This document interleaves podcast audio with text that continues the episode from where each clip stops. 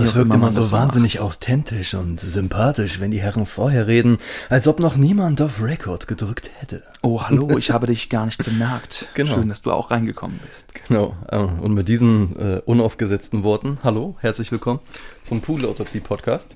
Hallo. kurz den Kopfhörer auf den viel zu lauten, nicht lauten, harten Boden, der dann laute Geräusche macht. Ähm, Wiederhol doch mal den Satz, der vorhin so natürlich kam über unser Thema. Der natürliche Satz, wenn man einen Podcast über das Thema Ego, äh, über das Thema, Themo Ego. über das Thema Ego, über das Thema Ega, über das Thema Ego macht, kann ich alle Vokale Das ist die neue äh, Version von drei Chinesen mit dem Kontrabass, weil man das in den Woke-Zeiten nicht mehr sagen äh, möchte, dann hat man jetzt irgendwie einfach andere Sätze, wo man immer die Vokale austauscht. Genau, problematische Kinderlieder in der Grundschule, auch ein sehr spannendes Thema, die oft die besten Melodien haben. Da muss man irgendwo durch. Ähm, ja, aber Thema Ego für einen Podcast, die Standardfrage sollte dann eigentlich immer sein, warum macht man überhaupt einen Podcast? Wie viel Ego spielt damit rein, dass man sich hinsetzt, einmal pro Woche, vielleicht auch zweimal im Monat, um für eine Stunde irgendeinen Dünnekes von sich zu geben, den man dann den Leuten vorspielt und den die sich einfach anhören sollen in der Annahme, dass das schon gut ist, dass wir das machen und das hat Wert, das hat Sinn, bisschen Ego ist da schon irgendwo drin. Ich glaube, das hatten wir auch in der letzten Folge schon, oder? Ein Spaß. Also die Frage kommt ja öfter mal. Aber ähm, lustigerweise, ich setze das nicht unbedingt mit Ego gleich, sondern ich habe einfach ein Bedürfnis, das zu tun. Also, es, also ich finde, wenn man gewohnt ist, äh, kreativ zu sein.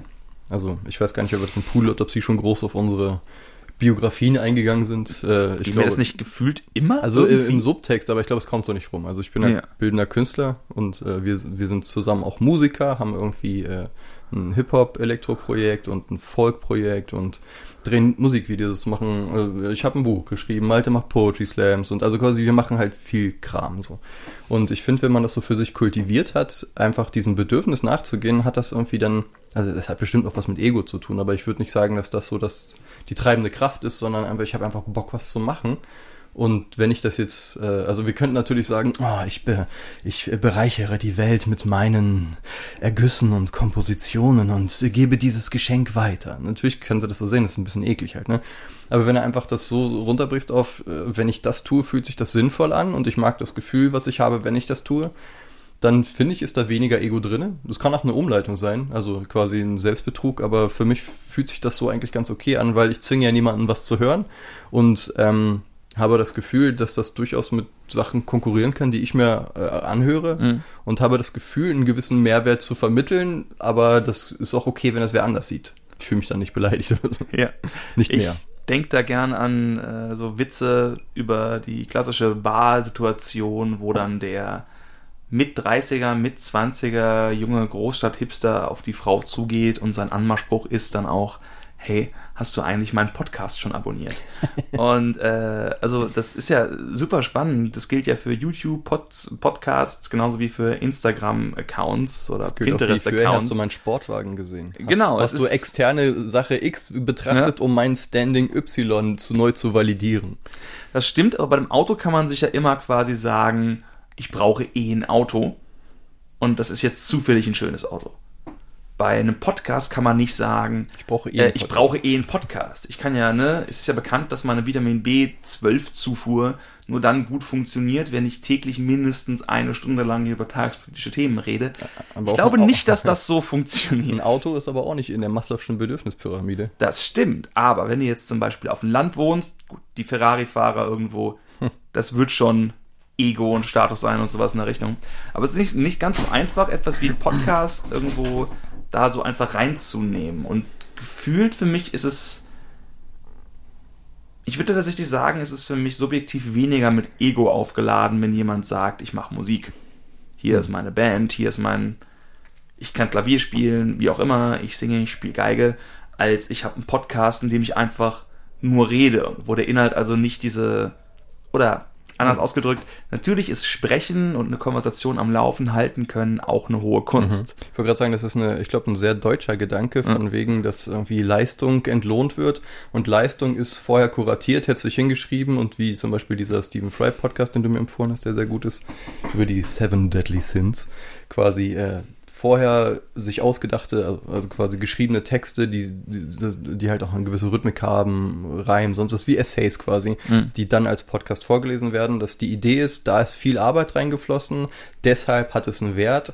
Improvisation und Sachen aus der Hüfte nicht. Das ist, finde ich, eine sehr eindimensionale Ansicht irgendwie davon. Ich würde auch sagen, dass dahinter auf jeden Fall steckt, dass ich irgendwie diese erlernten Fähigkeiten, Musik machen, malen, tanzen, Breakdancen, Beatboxen, wie auch immer, als höher einschätze als die von jedem Menschen verwendete grundlegende Fähigkeit des Sprechens. Aber natürlich gilt, dass es ja einen Grund gibt, warum es Nachrichtensprecher gibt, warum es eben auch sehr gute, erfolgreiche Podcaster gibt, warum ich neun von zehn Podcasts, die ich ausprobiere, abschalten muss, hm. weil ich sie scheiße finde, weil ich mir die Stimme nicht anhören kann, weil die Technik schlecht ist, was auch immer. Hm. Weil ich nicht glaube, dass die Leute, die das machen, nicht für sich das Gefühl haben, da steckt was Gutes hinter. Ich kann den Leuten was zeigen, keine Ahnung, ob das ein Podcast ist über Stimmtraining oder über Dating-Ratschläge zum Beispiel oder sonst irgendwas. Ähm, aber bei einem von den zehn bleibe ich dann hängen, finde ihn super und höre mir dann vielleicht plötzlich 40 Stunden an, wie eins bis vier Personen über irgendein Thema sprechen. Mhm. Oft frei, nicht immer. Und das ist ganz spannend, weil ich da auch den Finger nicht so wirklich drauflegen kann, was das ist. Ich bin dann aber sehr dankbar, wenn es das gibt. Mhm. Also das bereichert definitiv mein Leben. Ich glaube, deins noch viel stärker. Du hast mich ja an diese ganzen Podcasts überhaupt erst rangeführt. Also ich glaube, du kennst da viel mehr und machst das auch vor allen Dingen schon viel länger als ich. Also Podcast hören, meine also ich jetzt. Podcast konsumieren. Ich habe echt einen extremen Podcast-Konsum. Ähm, also ich müsste äh, mal die mein, meine App hat so eine Wiedergabestatistik irgendwie und ich höre wirklich super viel. Also ich sehe das so, Podcasts sind je nachdem, also ich, ich habe so eine ganze, das war eigentlich nicht das Thema, das Ego. Da kommen wir später wieder zurück. Wir kommen zurück. Ähm, weil ähm, es gibt Podcasts, die höre ich einfach nur, weil ich die Menschen, die die machen, sympathisch finde und habe dann das Gefühl, dass das wie rumhängen.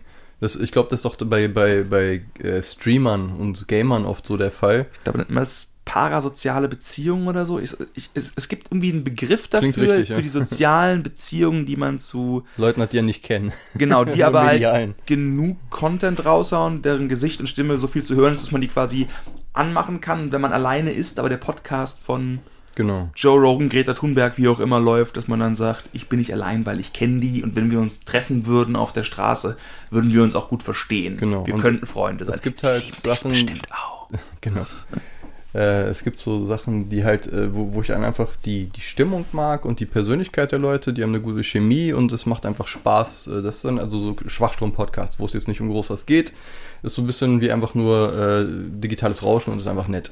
Ich höre größtenteils aber äh, Sachen, die dann halt tatsächlich irgendwie so ein bisschen fokussierter sind mhm. oder so. Und ähm, das ist dann halt wie Hörbücher oder wie irgendwie Ne, jemand erzählt eine Geschichte, also quasi viel so Radiolab oder ähm, Future Thinkers oder halt äh, Jordan Peterson hat alle seine Vorlesungen als Podcast draußen, auch die ganzen Sachen, die man auf YouTube gucken kann. Das sind dann ja quasi Vorlesungen von der Uni von irgendwie Cambridge von vor zehn Jahren oder so oder Harvard, wo auch immer. Und so ein Kram irgendwie. Und ähm, da habe ich halt auch so eine mittelschwere Abhängigkeit entwickelt, weil es halt, also wenn du halt ein Typ bist, der auf Input steht, ist halt das Podcast einfach das beste Medium ever, weil zuhören fällt mir leichter als lesen. Also ich lese auch viel, aber ich finde, also habe ich die Wahl zwischen Hörbuch und Buch, würde ich außer bei Poesie oder wenn es mir wirklich um die Form der Sache geht, immer Hörbuch nehmen. Weil dann kann ich dabei spazieren gehen, irgendwie, ich kann mich bewegen und trotzdem zuhören und ich merke auch, dass ich trotzdem auch so viel behalte, wie also beim Lesen, außer bei manchen Sachen, die man jetzt in seiner Geschwindigkeit doppelt liest oder so. Und ähm, das ist so interessant, dass du plötzlich irgendwie so in, in Welten reingucken kannst und dann dich, dich so erweitern kannst. Und das war halt einfach vorher nicht so wirklich möglich. Ne? Und ähm, keine Ahnung, was das jetzt mit Ego zu tun hat. Da die Gegenfrage wäre ja quasi, kann man einen Podcast machen, einen Wissenschaftspodcast als Sprecher, als Produzent, wie auch immer, ohne dass Ego da drin steckt? Ach so, okay, dann lass uns diese, die, die Kurve nehmen. Hm? Gibt's ähm, das? Also ich, ich weiß nicht, ob das so eine binäre Geschichte ist mit entweder, entweder steckt Ego drin oder nicht. Ich glaube, es ist immer mit drin. Also was meinen wir überhaupt damit? Äh, ist es quasi so als äh, intrinsische Wertsteigerung meiner Selbstwahrnehmung? So, ich möchte eine coole Sau sein, ich möchte gut gefunden werden und deshalb versuche ich Dinge zu machen, damit ich gut gefunden werde. So, und äh, das ist ja, war ja so. Altruismus oder Virtual Signaling? Äh, genau, und ich weiß halt nicht, ob man das allzu sehr trennen kann oder ob das nicht auch wieder mal so eine so, ein, so eine äh, Skala ist. Weil ich habe definitiv, habe ich ja auch schon mal noch im Podcast gesagt, also früher viel Sachen gemacht, um meine innere gefühlte Wertlosigkeit entgegenzuwirken. Und deswegen würde ich sagen, war da schon Ego mit drin. Nicht unbedingt, äh, um, um irgendwie allen zu zeigen, was für ein toller Hecht ich bin, sondern allen zu zeigen, wie wenig wertlos ich bin. Weißt du, ja. also im Sinne von, das war eher so, eher negativ, so diese eher so ein Vermeidungsding. Guck, ich bin nicht komplett wertlos, ich mache immerhin das hier. so, so polierte Kugel irgendwie hochhalten. Und das hat sich dann irgendwann über die Jahrzehnte, ja, ich bin ein alter Mann, äh, emanzipiert hin zu, äh, nee, ich mache die Sachen, weil ich die Sachen machen will. Das war aber ein total langer Weg und es ist nicht gesagt, dass es jetzt komplett da draußen ist. Und es ist auch sehr identitätsstiftend. Ne? Wenn dich jemand fragt, was, was, was machst du und du sagst, ja, ich bin Künstler. Ist ja auch so ein Ding, das wird ja auch oft, nö, Künstler, so, aber was, was willst du sagen, wenn du halt Kunst studiert hast und Malerei ja. machst und so, dann bist du halt Künstler. So, sorry, dass das so heiß ist, aber so. Und ähm, dass der das irgendwie für dein, dein Selbstbild und so schon einen guten Jenga-Stein gibt, ganz ja. klar. Aber äh, ich glaube, dass, dass man merkt, wenn Leute das einfach aus dieser Idee machen müssen, sich zu profilieren. Und ich glaube, das ist auch das, was mich persönlich zum Beispiel schnell abstößt. Wenn ich merke, das ist jetzt nicht nur das Ding, der, der Mensch hat nichts, will mir nichts sagen oder hat irgendeine interessante Idee, sondern es geht nur darum, sich zu positionieren. Das heißt ja oft bei so Influencern oder sowas ja. so. Ne, zum Beispiel, also ich folge dann nicht besonders vielen Leuten, aber ich krieg's halt mit auf Instagram oder so.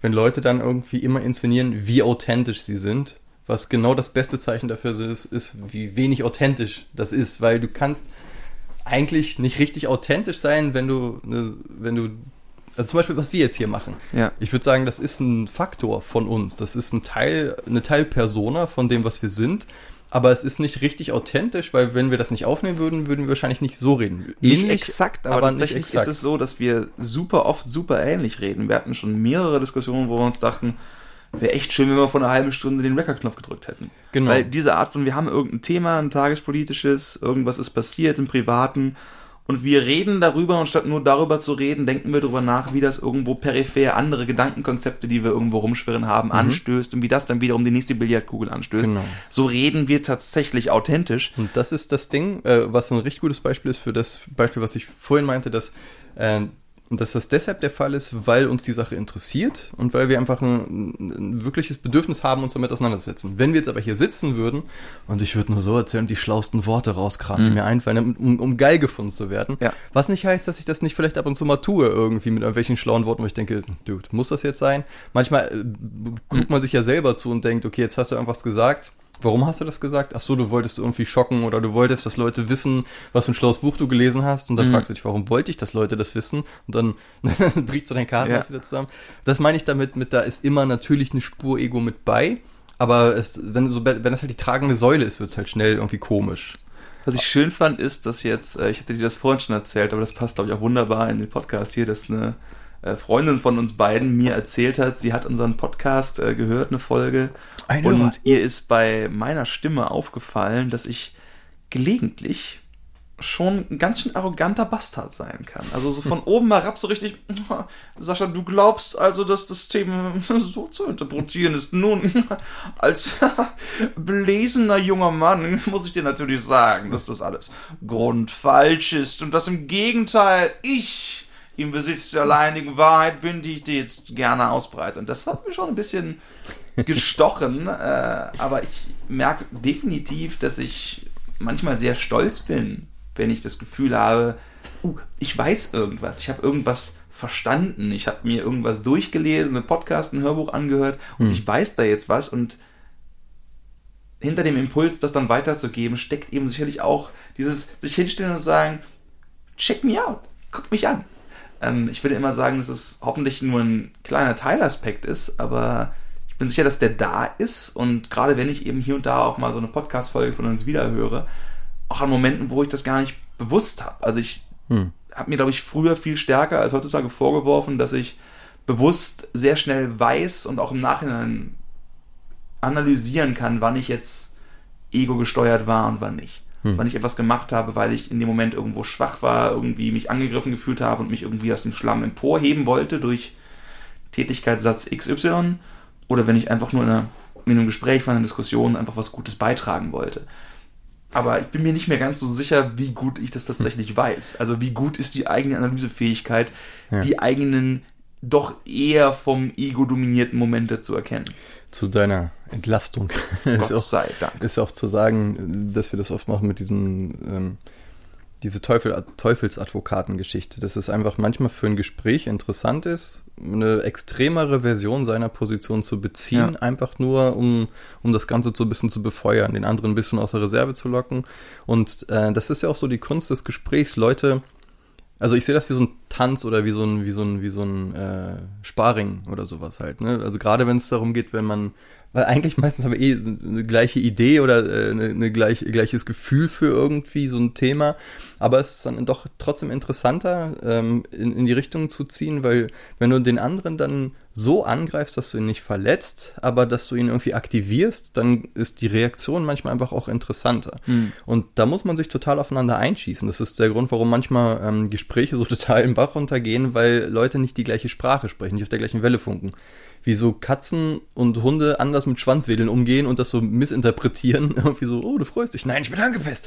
Ne, so, da, das hat was mit ähm, Empathie und Fingerspitzengefühl zu tun, mit Leuten, wo man das dann machen kann. Aber das kann halt total interessant sein, ne, weil ne, du äh, fährst mir auch oft einfach den, an den Karren und äh, strohmanst dann irgendeine Aussage von mir. Wer ich? Gerüchte. Aber ich fühle mich dann in dem Moment äh, eben nicht angegriffen, weil ich halt weiß, dass wir Homeboys sind, sondern als, ah, okay, das ist eine Aufforderung zum Spiel, ne, so zum Tanz. Okay, äh, das Wrestling halt, ne, so, mhm. du, du hast mir jetzt gerade so den, den Stuhl über den Rücken gezogen, bist jetzt der Heel und ich, jetzt bin ich wieder dran, was zu machen. Und äh, mit dieser spielerischen Geschichte finde ich das interessant irgendwie.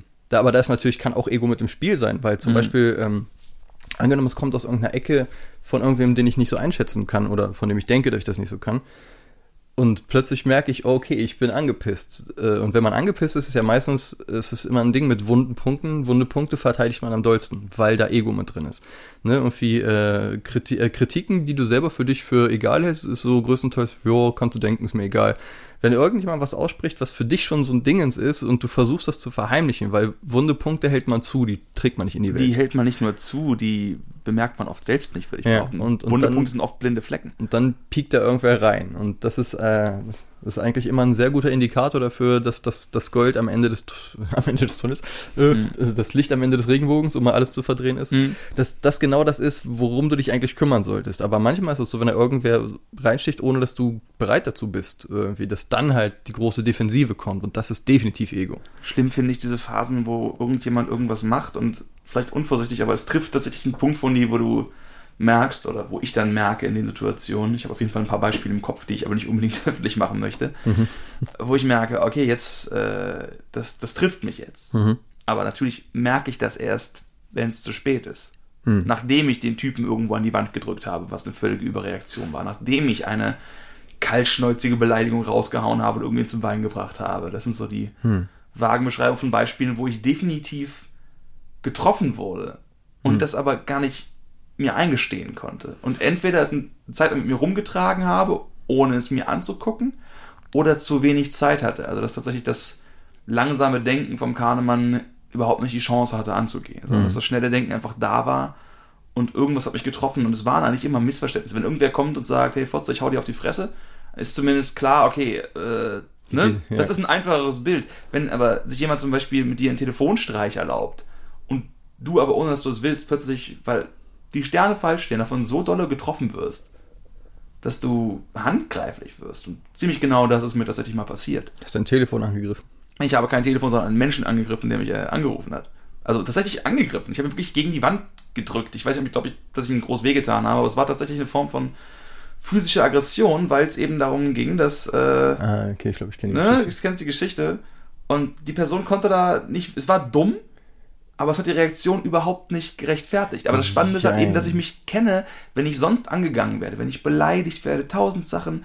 Ich bin da eigentlich immer sehr entspannt zurückhalten kann, ja. weglaufen, wie auch immer. Aber es gibt Situationen. Das, und aufgrund ja. der spezifischen Art ja, dessen, das, was da passiert ist, hat das wirklich einen Punkt getroffen, der so wund war, und definitiv ein Ego-Punkt, ein ganz großer ja. Ego-Punkt. Und das ist, ist jetzt ein bisschen blöd für uns Hörer, weil ne, das ist eine Geschichte, die wir mal jetzt nicht erzählen. Aber hat sich, also aber äh, kurz, um das abzuschließen, ja. damit wir da jetzt nicht so irgendwie, womit keiner was anfangen kann. Äh, ich finde aber schon, dass da, dass bei einer gewissen, also wenn jemand einen wunden Punkt bei einem trifft, dann empfindet man das als gewisse Grausamkeit. Ja. Und dann fühlt man sich, äh, ich, ich finde das in diesem Fall äh, verhältnismäßig gerechtfertigt. Direkt. Ja, aber ich bin äh, niemand, der physisch aktiv Nein, nein, also das heißt natürlich nicht, dass man das will oder so, mhm. aber ich bin auch fester Überzeugung davon, dass man auch immer kommunizieren kann und dass Menschen eben nur Menschen sind. Und im Sinne von, es gibt immer die Möglichkeit zu sagen, also ich glaube halt nicht, dass man sich dann disqualifiziert, um als mhm. Teil der Menschheit teilzuhaben und dann jetzt irgendwie in die Schemecke muss für ja. den Rest des Lebens, sondern ich würde sagen, wenn man dann sagt, okay, ich bin jetzt wieder bei Sinnen, jetzt mal ja. irgendwie grob gesprochen, und ähm, da habe ich äh, so reagiert, wie ich nicht reagieren wollte und ich entschuldige mich. Ja. Bitte verzeih mir, ich, das ist nicht meine Absicht gewesen. Mhm. Das, das finde ich, ähm, also ich hatte das, glaube ich, noch nie in meinem Leben, dass ich dann irgendwem hätte gesagt, nee, fick dich, hau ab, sondern ja. ich finde, das ist immer ein Zeichen von Größe und Reflektiertheit, wenn jemand dann wirklich dann sagt, hier, da und, und, und wenn es eine Woche später ist. Manchmal braucht man Jahre, um irgendwas irgendwie zu checken. Ne, dass man dann sagt, ja, okay, vielleicht war ja. ich da auch nicht ganz ohne und bla und sorry. Und dann nicht, ja, aber du hast auch, ne, das, das ist so oft das, ähm, und schon wieder sind wir bei der gewaltfreien Kommunikation. Goddammit. Ich glaube, ich muss den Quatsch noch studieren und dann irgendwie Therapeut werden. Das Offensichtlich. Ist, das ist so interessant. Also viele Leute ist dann immer so dieses, äh, wenn der wunde Punkt bei dir getroffen wird, ist dann das Zurückschlagen. Ja. So dieses dann irgendwie. Und dann im Endeffekt äh, kratzen sich all die Augen aus, aber es ist irgendwie so nichts gewonnen. Es ist quasi wölfische Kommunikation. Im Gegensatz zur Giraffenkommunikation, wo alle sehr große Herzen haben. Und Helden. Ja. ja, also auf jeden Fall Ego im, im Zwischenmenschlichen ist, äh, wenn man quasi sich mal so diese Brille aufsetzt, äh, durch diese Linse in die Welt schaut, das, wer macht gerade was warum. Und das mal wirklich so darauf reduziert, dann ist die Welt manchmal so ein eine Komödie halt irgendwie. Ne? Ja. Ne? So der, der Typ, der total aufgegockelt irgendwo lang geht und den Bauch einzieht, wenn irgendwelche hübschen Frauen an ihm vorbeigehen. Der Typ im Sportwagen, die, die Mädchen, die das Selfie machen. Äh, die, die gesamte die Schönheitsindustrie. Schönheitsindustrie, aber auch zum Beispiel dann aber auch Medien halt. Ne? So immer dieses es geht immer darum, entweder irgendeinen Wert wiederzuentdecken, speziell in femininen Sachen, das hatten wir auch schon mal in diesem Männlichkeitspodcast, ja. Entdecke deine innere Göttin, bla. Nicht so die alte Schrunze, die du jetzt bist, aber das coole Venus-Ding. so, ah, okay, mit diesem Produkt, ah, na dann, Mio, Verzeihung. Ähm, und halt immer so dieses, äh, nicht ausreichen. So, wir müssen irgendwas, irgendeinen Wunsch in dir wecken als Wiedergutmachung. Du stinkst übrigens, aber hier, wir haben jetzt Deo erfunden. Ähm, oder äh, ne, dieses, also quasi alles, was so, was so, was so mit Marketing zu tun hat, aber auch mit so vielen Sachen. Wenn man zum Beispiel guckt, jeder Trailer von fucking jeder Serie ist immer Leute, also die Kerle gucken immer, als ob sie sich kloppen wollen, mit diesem, ich habe wahrscheinlich entweder die Arme verschränkt oder ich fummel mir an diesem Verschlussknopf rum und sehe so aus wie, boah, der macht gleich was. Man of Action. Frauen haben immer den Mund offen, ah, ich bin verheißungsvoll. Und das ist so, dieses runtergebrochene auf Prügeln und Ficken halt irgendwie. Das ist so, dude, es gibt auch noch andere Geschichten, so, das, das, das lotet die menschliche Seele doch nicht aus halt, ne? So dieses, und explodierende Autos.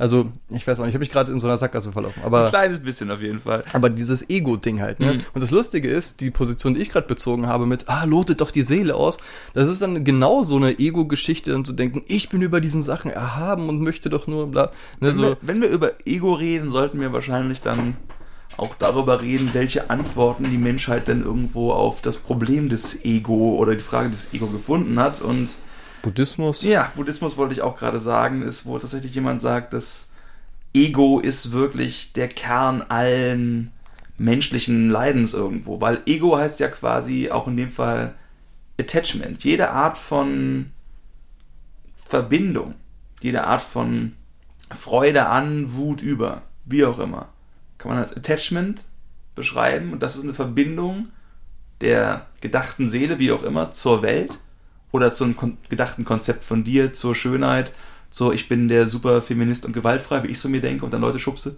Ne? So, ein, so, aber so ein Zeug, ne? du weißt, was ich meine. Das, ja. ähm, du hast immer diese Verbindung irgendwo zur Welt und das Konzept des Buddhismus wäre es dann eben, dass erst wenn jede einzelne Verbindung zur Welt damit zum Ego gekappt wird, mhm. erst dann kann man in dieses Nirvana reingehen. Das ist natürlich ein breiteres Konzept von Ego als nur die Frage von Selbstwert, Narzissmus, Selbstliebe und Geltungsbewusstsein, die wir, glaube ich, gerade eben größtenteils für den Begriff Ego mhm. verwendet haben.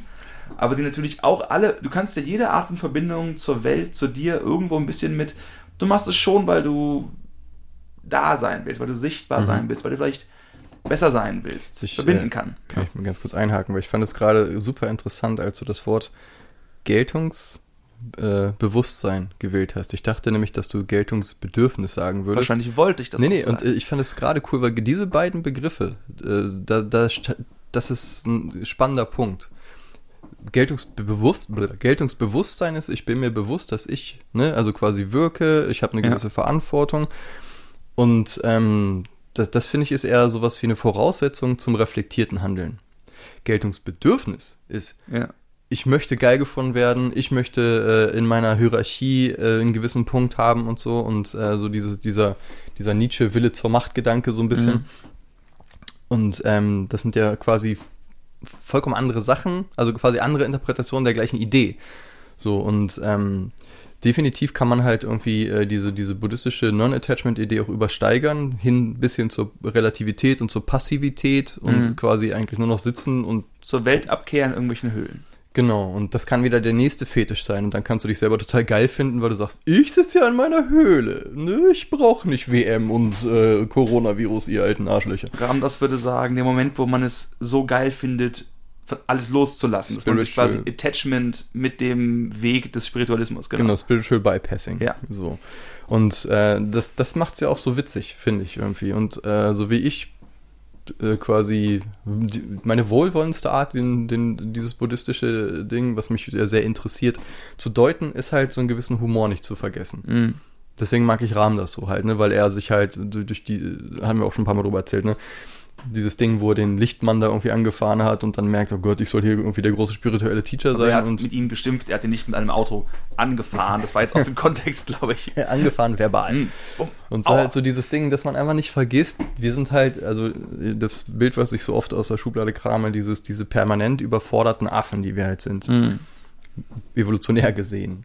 Dass man das halt immer auf dem Schirm hat. Und das ist so, dass man, wenn man sich dabei ertappt mit seinem Ego-Ding, dass man denkt, ja, da wollte ich wieder toll gefunden werden. Mhm. Von wem? Wahrscheinlich erstmal von anderen, damit ich mich selbst annehmen kann. So, und wenn man das dann so runterbricht, ist das ja nicht mal groß eklig, das ist einfach nur erbärmlich. Oder sagen wir so, ähm, herzerweichend oder verständlich, mhm. dass ja. man denkt, ja, natürlich will jeder angenommen werden. All Angenommenheit der, selbst der größte Introvert ist trotzdem noch ein soziales Wesen und jeder möchte so eine, so eine gewisse, will gesehen werden ist der Löwe mit der großen Mähne, ist der Pfau mit den schönsten Pfauenfedern, der sich in die Mitte hinstellt Federn. und sein Pfauenfedern, mhm, sehr schön, Pfauenfedern, Verzeihung, der sich hinstellt und mit selbigem Kram dann ordentlich wedelt, um die weibliche Welt auf sich aufmerksam zu machen oder eben die männliche, wenn du eine schöne Frau bist, wie auch immer, sind also Tiere, die dieses Werbeverhalten, dieses sieh mich an, ich bin attraktiv, ich lege ganz viele bunte Steine um mein Nest rum, damit du kommst, um mit mir jetzt die Eier zu legen. Ist das Ego?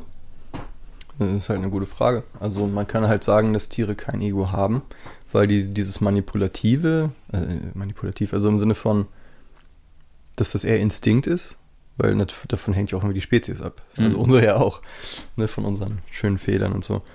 Ähm, ich weiß nicht, ob, ob Tiere das so pathologisch sehen, weil sie diese, diese über Perspektive, des darauf blicken Könnens. Ne, das transzendieren können, aber eben nicht immer. Mit das Mikrofon in den Stall. Wie hältst du es mit dem Narzissmus, sagt das Schwein. Genau, so, lieber V, bist du eigentlich mehr als deine bunten Federn?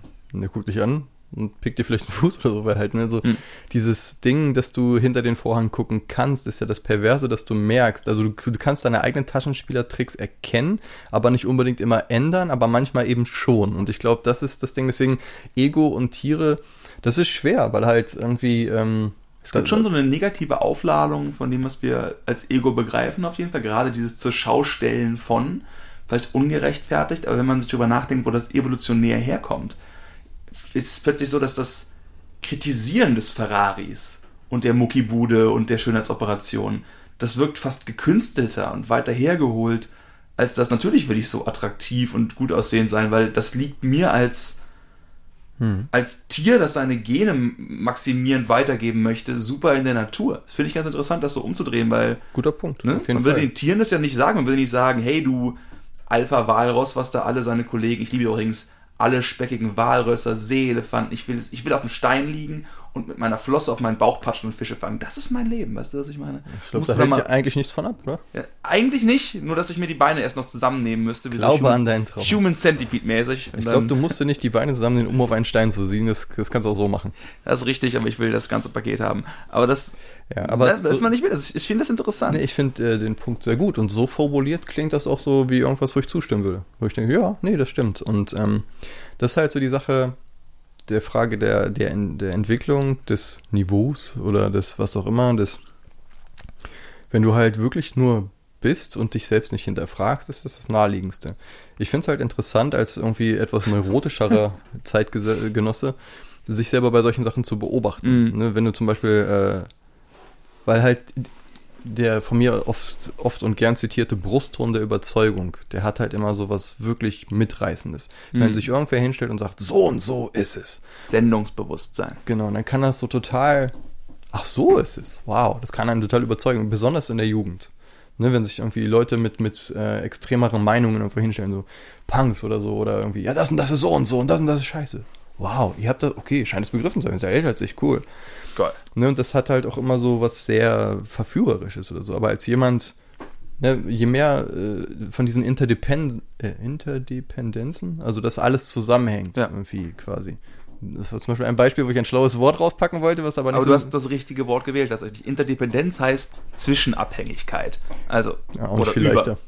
Wie auch immer. Äh, Sollte passen. genau. Aber zu meiner Verteidigung, ich mag auch einfach äh, Sprache und ich mag Wörter benutzen, mit von denen ich das Gefühl habe, die würden, also quasi, ich will jetzt keinen Quatsch erzählen, ich hasse es, also ich finde Bullshitten finde ich irgendwie peinlich, jetzt so mhm. zu tun, als würde ich was wissen, was ich nicht weiß. Aber es macht schon Spaß, finde ich, die ganze, das, das ganze reichhaltige Bouquet der Sprache mhm. äh, quasi sich auch dem zu bedienen. Und was dann halt irgendwie als äh, elitär, versnobbt, hochnäsig, pretentious, wie auch immer gesehen wird, das, äh, mir ist bewusst, dass es das sein kann, dass man das so auslegen kann. Ist mir aber eigentlich egal, weil ich finde, mhm. dass doch eine gewisse Kunst drin ist und dass ich das schön finde, wenn Sprache eine gewisse Präzision hat. Und eine Präzision kommt dadurch, dass du einfach ein reichhaltiges Ding hast. Aber davon ab, ähm, wo war ich gerade stehen geblieben?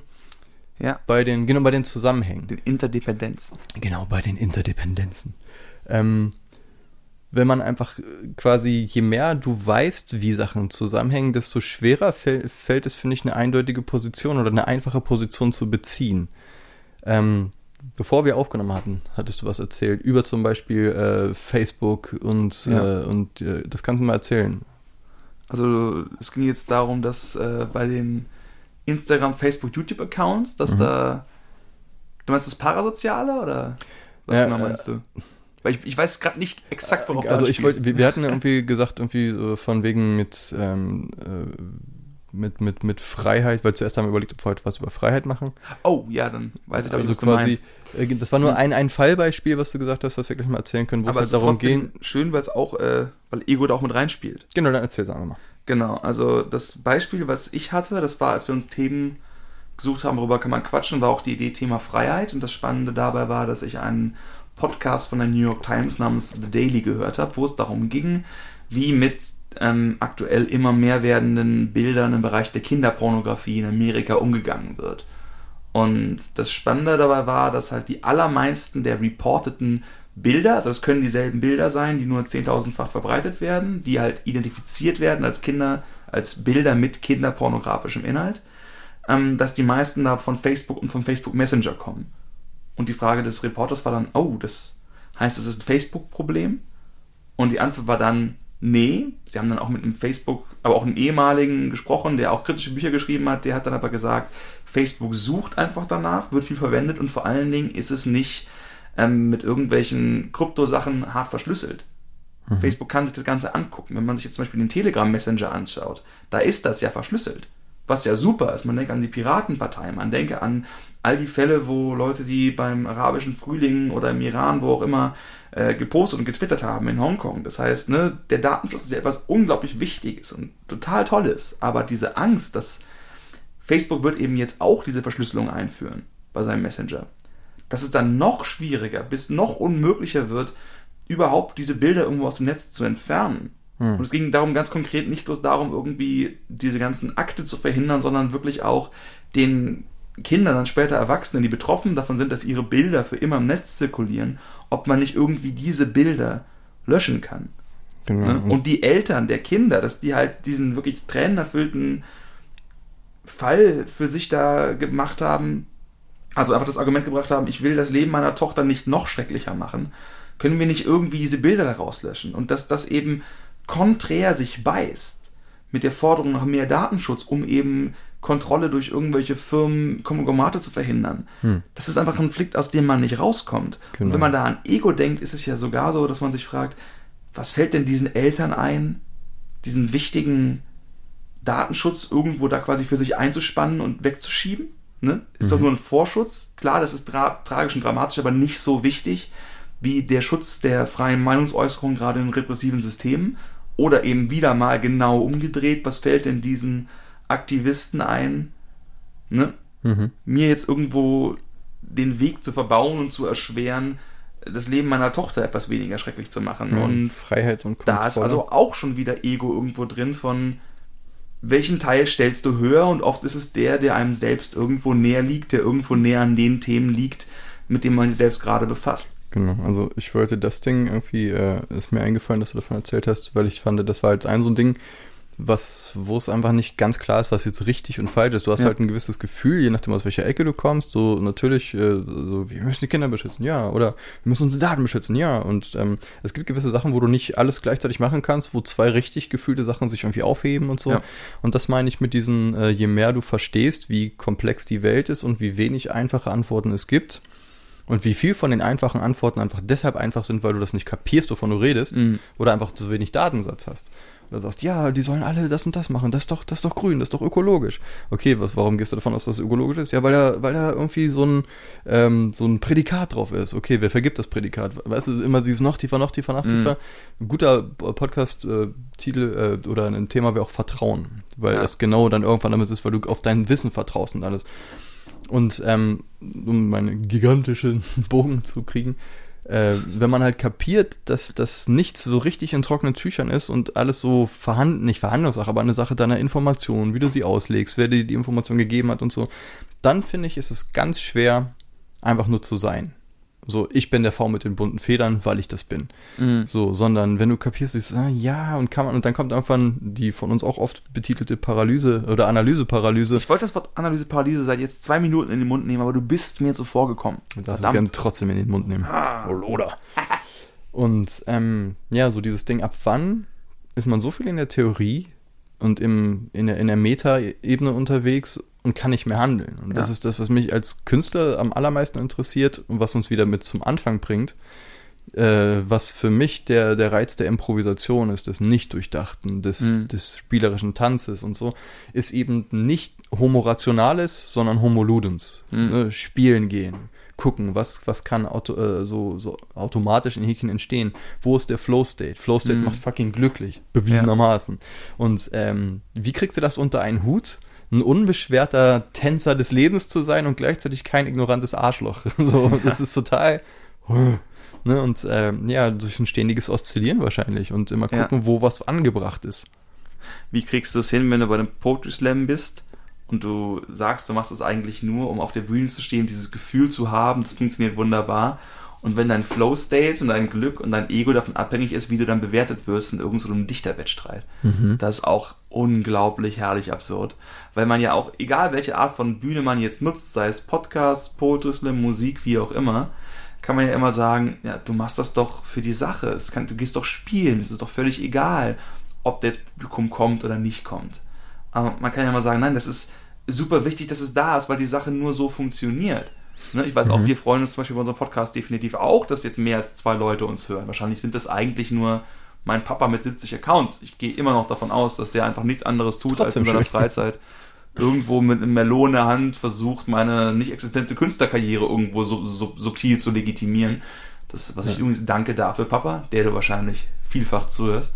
Ähm, aber es, es, es gibt so einen gewissen Ego-Faktor von, ich habe es nicht nur verdient, hier mitzumachen, sondern auch, es ist wichtig, ich habe es sogar verdient, zu gewinnen, weil dann quasi der ganze Effekt der Sache da ist. Vielleicht uneingestanden. Hm. Aber so tatsächlich, also, dass da so die Anforderung ist, gefeiert zu werden, weil nur dann der State, den man sich wünscht, sich irgendwo einstellen kann. Das finde ich auch ganz interessant, dass man also nicht nur, also was heißt Mann, aber dass ich nicht immer nur etwas mache, weil ich die Sache ausführen toll finde, weil ich es schön finde, zu reden, mich zu unterhalten, sondern weil irgendwo dahinter auch ein kleines bisschen dieser Faktor ist von, wie wird darauf reagiert? Und vielleicht sogar ein bisschen eine Wut, wenn falsch reagiert wird, weil ich habe es ja verdient, dass anders reagiert wird. Ja, und das ist schwer zu trennen, ja. finde ich, weil wenn man, also ist auch so, also es gibt so Sachen wie zum Beispiel äh, ein Bild malen, ist ja ein sehr privater Prozess und dann ist es mhm. irgendwann abgeschlossen und du gibst es in eine Ausstellung oder so. Ja. Da freust du dich natürlich, wenn Leute kommen, aber das hat mit dem, mit dem Erstellen nicht viel zu tun. Mhm. Also vielleicht dann irgendwann. Bei sowas wie Musik oder Comedy oder mhm. äh, Stand-up oder Poetry Slam ist das ja ganz anders, weil das in dem Moment entsteht. Gut, dass die Texte vorher und mhm. alles aber ähm, du kriegst halt eine, ein direktes Feedback ne, mhm. ne, und ein Publikum und da, dadurch kann ja auch was entstehen, was zum Beispiel bei Malerei nicht entstehen kann. Das ist halt, wenn du das Gefühl hast, wir hatten schon Konzerte, wo du einfach das Gefühl hast, das funktioniert alles. Der, der ja. Raum fließt, die Leute kapieren, was du willst, du hast das Gefühl von Angenommenheit. Das kitzelt noch andere Hirnregionen als jetzt nur das Kreative, mhm. Sondern auch das Soziale. Dann, ne, du machst einen kleinen blöden Witz, nuschelst den so weg, alle lachen, weil, und dann fühlst du einfach so dich auch gehört und gesehen. Ja. Und ähm, das kann man schwer trennen von, äh, von Ego und einfach so, ich bin jetzt in meiner Hierarchie hier oben. Klar, ist das ein geiles Gefühl, wenn du auf einer Bühne stehst, du bist der Fokus des Raums, mhm. egal wie groß er ist. Und Leute, äh, du guckst ihnen in die Augen und die haben so einen, äh, so ein, so ein, ähm, wie sagt man, die sind dir gut gesonnen. Ne? So, die, mhm. die fühlen sich unterhalten, du bist irgendwie der Fokus von der, derer Aufmerksamkeit und die wollen dein Bestes. Ja. Das ist ein wundervolles Gefühl halt, ne? Das ist, das ist so unser, unser, unser Säugetierzentrum, also quasi das ganze, die ganzen Systeme feiern so ab, so, yay, wir sind sicher, wir sind ernährt und wir sind Hochstatus, ja. Hochstatus-Exemplare gerade. Und das kann man nicht davon trennen. Auch so diese Idee, wenn man halt, ich meine, und wir hatten auch schon Konzerte vor, vor niemanden oder so, mhm. wo wir irgendwo, irgendein Stadtfest gebucht waren. Wo zwei asiatische Kinder gedanced haben irgendwie. Genau. Das war sehr goldig, das aber. War super süß, aber auch die hatten auch richtig Spaß, aber es waren halt zwei fünfjährige Kinder. Aber, und, und das ist dann so eine Sache durch unser Straßenmusikzeug. Ähm, das ist auch ein interessantes Ding, weil ich habe das irgendwann mal äh, einfach zu, zum Thema gemacht, weil ich habe das früher schon mal mit einem anderen Kumpel mhm. gemacht, aber nur mit so Coversongs ja. und so. Und ähm, ich hatte das Gefühl, du warst am Anfang nicht so richtig begeistert von der Idee von Straßenmusik. Äh, ich merke halt, wie halt einfach alle meine internen Charme-Alarmserien halt dermaßen massiv losgegangen sind. Genau. Und, yes. die habe ich halt auch. Ähm, vielleicht anders ausgeprägt, und an, an, ich glaube, ich habe einfach andere Trigger, aber die sind halt nicht unbedingt weniger stark so. Aber äh, genau dieses dann darauf irgendwie pochen so und das, dann gab es eine Zeit lang, wo wir im Sommer quasi alle paar Tage einfach gesagt haben, irgendwie fuck it, äh, wenn wir, wir müssen eh proben, mhm. lassen in die Stadt gehen und da spielen. Und wie man dann einfach merkt, wie diese ganze neurotische Ego-Selbstrezeption, äh, Rezeption, siehst du, schwer schlaues Wort, ja. Selbstwahrnehmung, sagen wir so, ähm, dann irgendwann dahin schmilzt, weil du einfach du das gewohnt bist, irgendwie in den Abgasen von irgendeinem Geldtransporter oder irgendeine Asia-Brutzelbude oder irgendwie irgendwelche komischen anderen Straßenmusiker, die den Platz malig machen wollen, mhm. wie einfach so diese, diese, dieses Elfenbeinturm-Gefühl ja. sich einfach erledigt, weil du einfach mehr oder weniger dich anfreundest mit dem Profanen. Dass du denkst, niemand ist wegen dir hier, du bist quasi eher im Weg so, und äh, dann ist es aber so, wenn du es dann schaffst, dass Leute tatsächlich sagen, oh, da ist wer, ich höre das mal zu und mhm. sich dann dazu ent, äh, entschließen, dir entweder Geld zu geben oder einfach zuzuhören oder eine CD abzukaufen oder ein Gespräch anzufangen oder uns zu buchen, hat man auch ja. schon mal. Ne, Visitenkarte hier, bla, wir besuchen noch da für irgendwen. Da fühlt sich der eine Typ, der stehen bleibt und das Album kauft in zehn Terminen, mehr an als die 50 Leute, die immer applaudieren beim Konzert. Mhm. Weil applaudieren sie, weil sie dich super finden oder weil es diesen Aspekt gibt, wo du denkst. Hier, hier, wird erwartet, dass du dem Ego quasi Respekt zollst. Hier genau. wird erwartet, dass du jetzt sagst, das war super, es was great, amazing und zwar fast egal, was es ist, weil wenn jemand dir sein Lied vorspielt, dann sein Buch vorliest oder auf deinen Podcast hinweist, würdest du sagen, dass es da höflich ist, zu sagen, also hat mir gefallen, ist zumindest zu sandwichen oder nicht zu sagen, war mir egal, aber furchtbar, während bei Straßenmusik, da gehst du halt einfach vorbei. Ja, das ne? ist sehr direkt, weil wie gesagt niemand für dich da ist. Und es ja. gibt auch nicht diesen Anstandsapplaus, Anstandsapplaus. Es gibt halt einmal nicht die, was hast du mal, das, die, das Nötige drumrum, wo du, wo jetzt quasi einfach die, die soziale Struktur schon vorgibt, was passiert und ja. du nur die durch die Färbung des Applauses, die Länge und die, also du musst da schon mehr lesen. Und ja. da fand ich halt das Coole, dass man am Anfang wirklich dieses ganze Charme-Ding hatte, was auch viel mit Ego zu tun ja, hat und dieses das ah, reicht nicht aus. Das immer noch. Nur weniger, aber es ist immer noch da. Aber genau darum geht's mir gerade. Weniger. Ja. So, und ähm, ich glaube, das kriegt man auch nicht weg, weil äh, gerade als, wie gesagt, ein bisschen neurotischerer Mensch, ähm, das ist halt einfach in den Big Five reingehämmert und ich glaube, du kannst dann schon, also die Wurzel ist, wo die Wurzel ist, aber die Krone kann sich irgendwie zur Sonne drehen. Jetzt mal irgendwie so botanisch gesprochen. Ja. Ähm, aber das ist schön, das ist auch das, was Meditation macht, dass du einfach merkst, du kannst diesen ganzen Fuck irgendwie lindern. Und ähm, ich merke dass wenn wir, wenn wir regelmäßig Straßenmusik machen und dann noch ein reguläres Konzert haben, bin ich viel professioneller drauf und ja. vollkommen egal. Wir spielen nur für uns, wir spielen vor zwei Leuten wie vor ein paar hundert Leuten.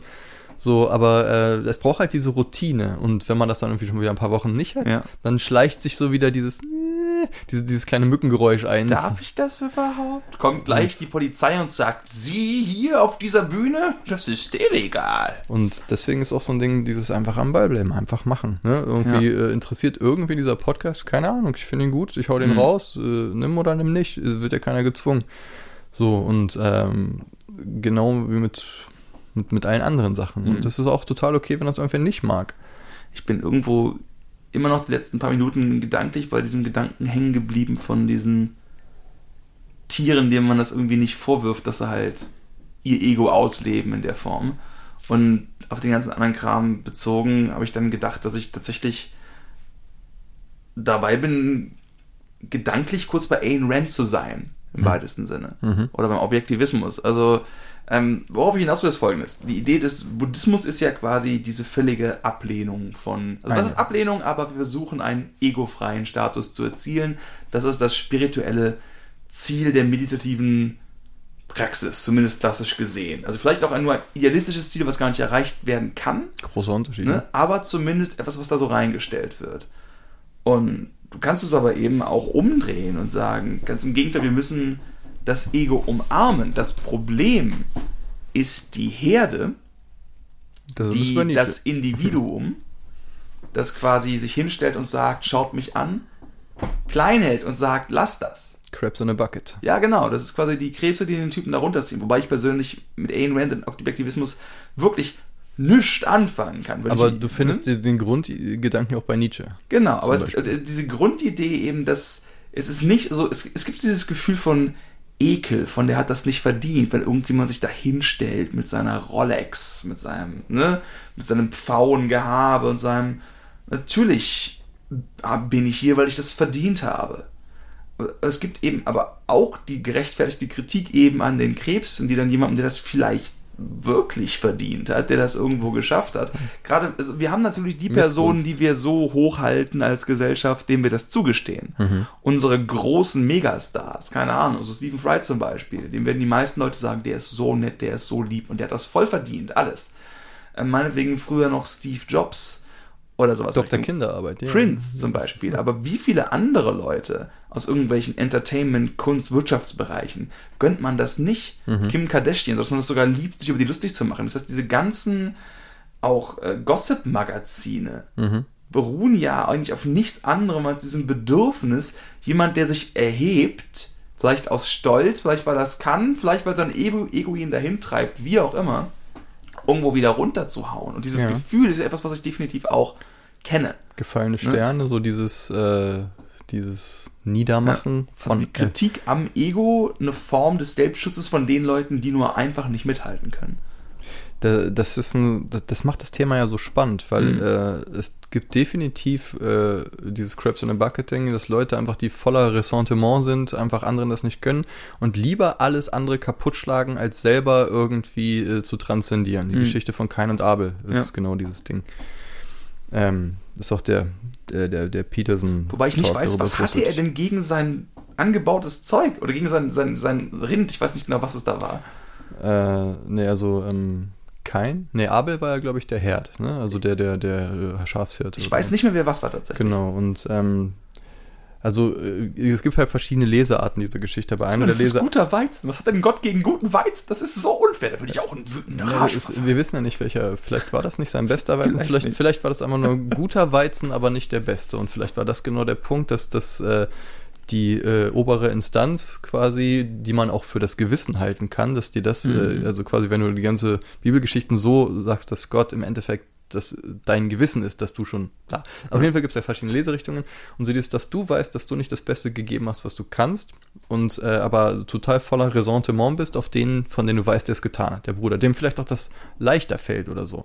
Aber anstatt äh, zu transzendieren und dich inspirieren zu lassen, dann lieber alles zu zerstören, was dein, also quasi da, das ist eigentlich eine pure Ego-Geschichte. Anstatt mhm. zuzulassen, eine innere Kritik an sich zu sagen, so, ja, vielleicht war ich nicht das, was ich sein kann, alles, äh, alles niederzubrennen und sagen, was mhm. was, was, wenn ich das nicht haben soll, soll es keiner haben, fickt euch alle. Und dann nicht mal bestraft zu werden in der Form von ausgelöscht, sondern dieses Keins-Mal-Ding, da hatten wir auch schon mal einen Podcast drüber, mhm. das ist halt, wie gesagt, eine von Millionen verschiedenen Leserichtungen dieser Geschichte.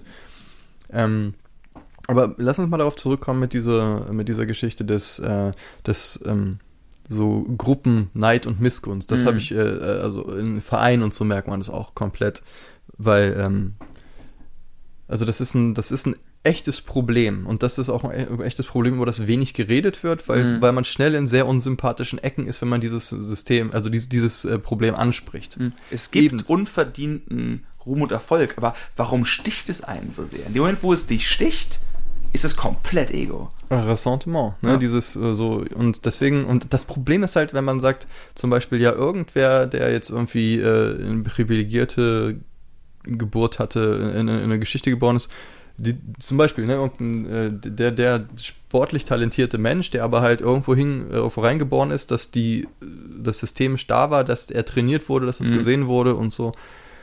Ähm, das nimmt nichts von dem Talent weg. Und Talent ist ja auch zum Beispiel so eine Sache. Talent ist jetzt nichts, wo man sagt, das rechtfertigt. Du hast Talent wird ja in die Wiege, Wiege gelegt oder nicht. Ja. Die Arbeit mit dem Talent ist ja quasi das. Okay, geil ich verschachtle mich gerade so, weil das ist wieder ja. der erste Gedanke, den du hattest vorhin mit, äh, dass nur investierte Arbeit tatsächlich das ist, was dann Erfolg rechtfertigt. Ja. Da, wenn ich jetzt sage zum Beispiel, ja, ob du Talent hast oder nicht, da kannst du ja nichts für, aber wie hart du daran arbeitest, da, das ist jetzt das Maß der Dinge. Das ist wieder so ein Warum? total deutscher Gedanke, eben, weil was im Endeffekt landen wir wieder beim freien Willen, weil was bringt dich dazu, an Sachen hart zu arbeiten oder eben nicht? Mhm.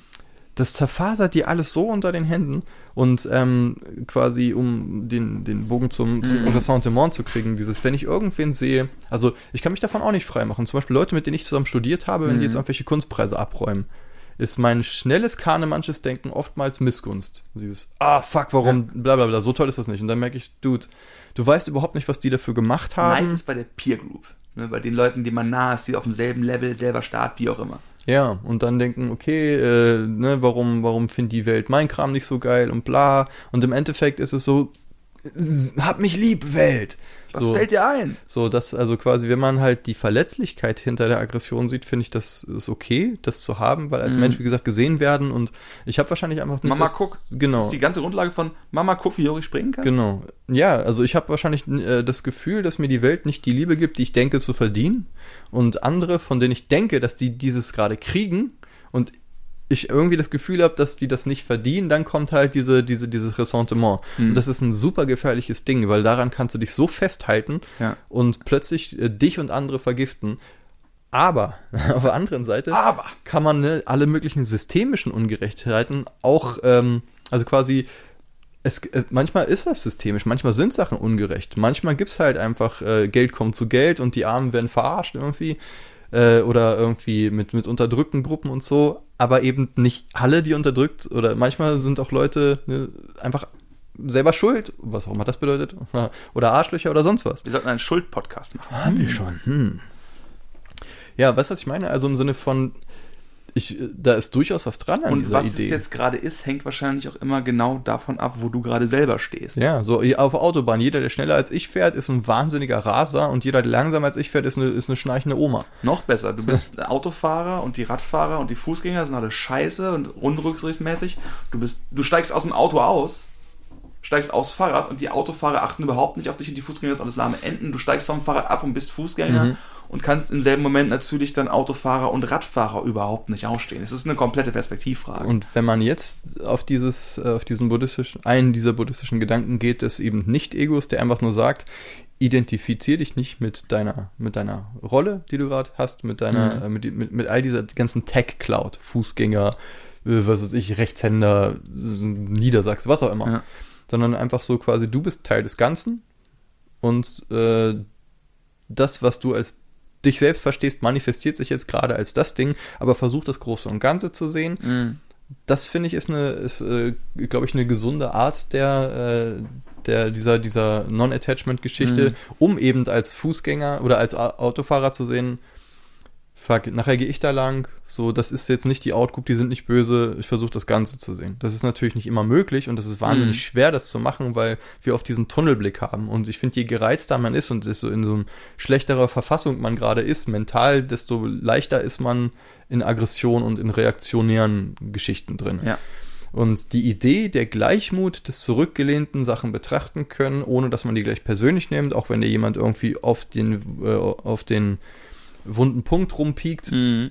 trotzdem nicht gleich an die Decke zu gehen und so, das ist, das ist was, was man sich ein bisschen erarbeiten kann und was meines, meiner Einschätzung nach was total Wertvolles ist, wenn auch was, was man sehr schwer erlangen kann. Ja. Weil das halt ewig lange Praxis ist, ne? So dieses Sehen, okay, ähm, und das, das finde ich, ich finde, manche Leute haben, äh, denen fällt das leicht so pragmatischer zu sein weniger emotional und es das heißt aber auch nicht tot und unresonierend, weil das ja so Borg-mäßig ist. Das ja. ist ja auch kein Leben dann. Aber da dann wieder diesen, diese Goldilocks-Region zu finden, von wegen, wie emotional kann ich sein, um ein resonantes Lebensgefühl zu haben und mein Leben, was ich habe, was sehr begrenzt ist, zu genießen, aber eben nicht in dieser äh, Gockelei zu versinken und ja. so. Und ich glaube, das musst du jeden Tag bei jeder Situation aufs Neue mhm. auswürfeln und dich einfach. Ich habe so das Gefühl, dass ganz viel, also ganz viel von der ganzen Ego-Geschichte von ich will nach oben streben vorbei an anderen oder neidmäßig, ich möchte den anderen unten halten, ich möchte ihn runterziehen. Das klingt so, als wären das einfach zwei evolutionäre Strategien, um in einer Gruppe überleben zu können. Mhm. Die eine wäre quasi das Growth Mindset, mehr oder weniger. Ich kann wachsen. Alles, was ich brauche, ist der Raum, um mich zu entfalten auch in einer Gruppe. Ich muss nur einfach gute Arbeit machen, meine Stimme nach außen tragen, wie auch immer. Mhm. Und ich kann steigen in der Hierarchie, in welcher Art und Weise sie sich auch immer darstellt, vom Staubsaugervertreter bis zum Rockstar. Ist ja mehr oder weniger in der Beziehung das Gleiche. Und dann hast du das mittlere Management, was irgendwo sagt, ich bin schon irgendwo. Vielleicht, oder auch ganz oben, wie auch immer. Und die wenden dann die Strategie an. Ähm, du kannst natürlich sagen, ich arbeite weiter an dem, was ich tue, um weiter nach oben zu kommen kannst aber auch die Mitbewerber klein halten, dafür sorgen, dass die nicht zu dir vorkommen. Beides sind evolutionär betrachtet, wenn ich mir einfach nur quasi Krabben mit einem Eimer vorstelle, hm. völlig legitime Strategien. Ja, Zumindest auch. sofern du irgendwo quasi eine gewisse Höhe erreichen willst. Das würde auch heißen, dass. Aber Krabben werden dann keine Raumfahrt entwickeln. Das ist richtig. ähm, aber das Schöne ist ja, dass du trotzdem sagen kannst, dass der Raumfahrtingenieur dir vielleicht nur so mittelgut ist, anstatt dafür zu sorgen, dass er die beste Raumfahrttechnologie entwickelt, vielleicht mit seinem Schraubenschlüssel den Typen auf den Kopf klopft, der besser ist, als er an ihm vorbei möchte. Aber auch nicht immer. Und noch besser ist es natürlich, wenn die Leute, die quasi diesen Hunger hatten, nach oben zu kommen, in irgendeinem Genre, irgendeinen Punkt erreicht haben. Oder meinetwegen, ich denke tatsächlich konkret, als ich mal im Callcenter gearbeitet habe, einfach ein Chef von mir. Hm. Nicht der Hauptchef, sondern irgendwo auf einer mittleren Ebene. Und ich habe so mitbekommen, dass die Energie dieser Person nicht da reingesteckt worden ist, irgendwie seine Abteilung besser zu machen oder bessere Zahlen zu kriegen. Also was an sich schon furchtbar genug. Es ist ein fucking Callcenter, das ist ein seelenloser Höllenmoloch. Mhm. Aber dass die Energie, die er hatte, in diesem Höllenmoloch investiert worden ist, um den Kollegen an die Kandare zu fahren, die er in seinem Team als Bedrohung für seinen Posten angesehen hat, weil sie besser und mehr gearbeitet haben als er. Mhm. Und das ist so ein Faktor von wow. Aber der wieder auch evolutionär voll Sinn macht, weil das ist wie ein bisschen Sneaky Males, die quasi in so dominanten Männlichkeits, äh, wie nennt man das, in so patriarchalen Haremstrukturen, man denke wieder zum Beispiel an Seelöwen, konkretes Beispiel. Mhm. Du hast die Großen, die kämpfen und sich boxen und die Chefs werden und die hast die, die vorbeischleichen. Mhm. Ne? Oder sich in anderen Kontexten so Tintenfische, die sich als Weibchen ausgeben. Mhm. Um zu den Weibchen vorzudringen. Das ist so eine Bugs Bunny. Äh, ja, genau. Und aber das sind halt auch völlig legitime Strategien. Und so sind diese beiden Arten des Umgangs damit, äh, mit Ego, von wegen, ich nutze das als Antrieb, nach vorne zu kommen und ich verurteile es, damit du nicht zu mir kommst, in gewisser Weise beide neutral zu betrachten, weil sie beide ihren Sinn haben? Ich weiß es hm, nicht. Ich glaube nicht, weil das eine ist äh, systemterminierend, das andere ist System, ähm, ja, wahrscheinlich sogar transzendierend. Das, was ich vorhin mit der Raumfahrt meinte. Mhm. Weil äh, quasi, wenn jeder, also wir haben jetzt schon mehrfach die Scraps in a Bucket gesagt, ich weiß nicht, mhm. ob das bekannt ist, ist halt einfach dieses Bild, das finden viele Krebse in einem so einem in einem so einem Eimer hängen und mhm. einer will rauskrabbeln, ja. ziehen den anderen wieder runter. Und das hat dann in, in diesem Bild zur Folge, dass kein Krebs jemals aus diesem Eimer kommt. Und ähnlich habe ich das in Vereinen wahrgenommen, irgendwie, mhm. dass einfach gewisse, du bist einfach gedeckelt, was Möglichkeiten angeht. Und das ist ja auch das, was Nietzsche so sauer gemacht hat, ist so mhm. diese erdrückende, äh, der kleinste gemeinsame Nenner ja. für immer. Jede Art von Exzellenz wird sabotiert. Und Spießertum. Genau, so es bleibt beim Mittelmaß, damit sich alle abgeholt fühlen. Und das aber auch manchmal in so einer richtig bösartigen Geschichte. Natürlich. aber auch umdrehen. Klar, du kannst auch umdrehen und sagen, ja, die Elite, die alle anderen im Stich lassen, wenn du das zum Beispiel auf finanzielle Elite machst, mhm. ist das, bist du halt genau da, wo wir heute sind. Halt, halt, ne? Ich, ich glaube, was ich interessant finde, wäre, wenn man das Bild umdreht. Du hast also einzelne, du hast eine große Masse, die einzelne Individuen nach oben kommen, runterhält, das ist schlimm. Das ist der Krabbeneimer. Dreh es um und du hast Krebszellen und das Immunsystem. Du hast einzelne Zellen, die sich trennen wollen von der ganzen Masse, um irgendwo quasi sich selbst zu generieren. Hm. Meinetwegen auch Krebszellen, die einfach unsterbliche Gottzellen sind, die sagen, ich möchte alles übernehmen. Ähm, und wenn du aber quasi als Körpermasse das zulassen würdest, würdest du halt Krebs kriegen und daran sterben. Also werden einzelne Krebszellen vom Immunsystem rausgenommen. Was uns nicht beibringt, was irgendwas davon stimmt, sondern eher zeigt, dass Allegorien immer problematisch sind, weil ja. sie nie die Sache selbst beschreiben, sondern immer irgendeine Art von Framing-Device beinhalten. Mhm. Aber beides kann verwendet werden. Auch wenn ich definitiv auch immer jemand bin, der sagt, lasst die Leute doch machen. Kann man immer argumentieren. Das ist sicherlich irgendeine Art von für die Gruppenkohärenz. Du hast zehn Leute und du kannst nicht zulassen, dass vier davon in alle Himmelsrichtungen ausscheren. Du musst irgendwie voran, weil sonst hast du nicht genug Kräfte, um die Eisbären von dir fernzuhalten. Mhm.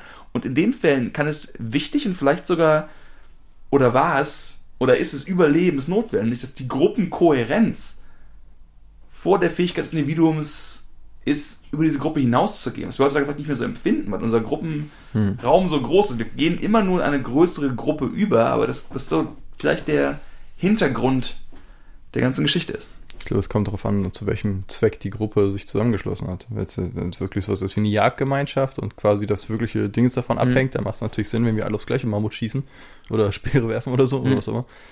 Ähm, und dann aber, wenn wir jetzt irgendwie gucken wollen, welche Kunst wir irgendwo hinbringen, mhm. das ist nochmal was anderes oder, oder, ja, ne, das ist also quasi, wie du meintest, ein fällt zu jeder Sache immer ein schlaues Bild ein, aber das mhm. erklärt mhm. immer nicht unbedingt die ja. Welt. Und wir sind jetzt auch überhaupt nicht auf sowas wie, äh, wie diese ganze Narzissmuskultur und Social Media und Selfies und Selbstinszenierung und so eingegangen. Ja. Wir sind aber schon bei einer Stunde. Wir sind schon so weit, verdammt. Ja, eins, zwei. Ja, also ich glaube, wir haben, wir sind hoffentlich interessant am Ziel vorbeigeschossen. Oder haben Teilaspekte behandelt. Ja, auf jeden Fall ja. Teilaspekte. Aber eigentlich, ich, das, das, was ich ursprünglich im Kopf hatte, war eigentlich so diese ganze Social Media, Instagram-Geschichte, so dieses Leben, das inszenierte Leben, dass das wichtiger ist als das wirkliche Leben, das äh, in Urlaub fahren, um Fotos zu haben, wie man im Urlaub war, was das mit Ego zu mhm. tun hat und so. Aber fuck it, vielleicht irgendwann mal Teil 2 oder so. Und im Endeffekt ist das wirklich anders als der Pfau, der seine Federn spreizt, oder der Podcaster, der will, dass die Leute seine Stimme hören. Im Kern nicht. Ich glaube, wir sind gut im Thema geblieben. Außer, mal. Okay, Herr Kettler, ich bedanke mich wie immer. Herr Deppbahn, das war toll und danke für den Tee. Genau, ja, und äh, ich will mir jetzt angewöhnen, mal den Kram zu sagen mit Like, Subscribe und den ganzen Kram. Wir sind bei allen möglichen Podcatchern, Spotify und so. Folgt uns, huldigt uns, füttert unser Ego, om nom nom. Äh, Hare Krishna. Bye. Bye, bye. See.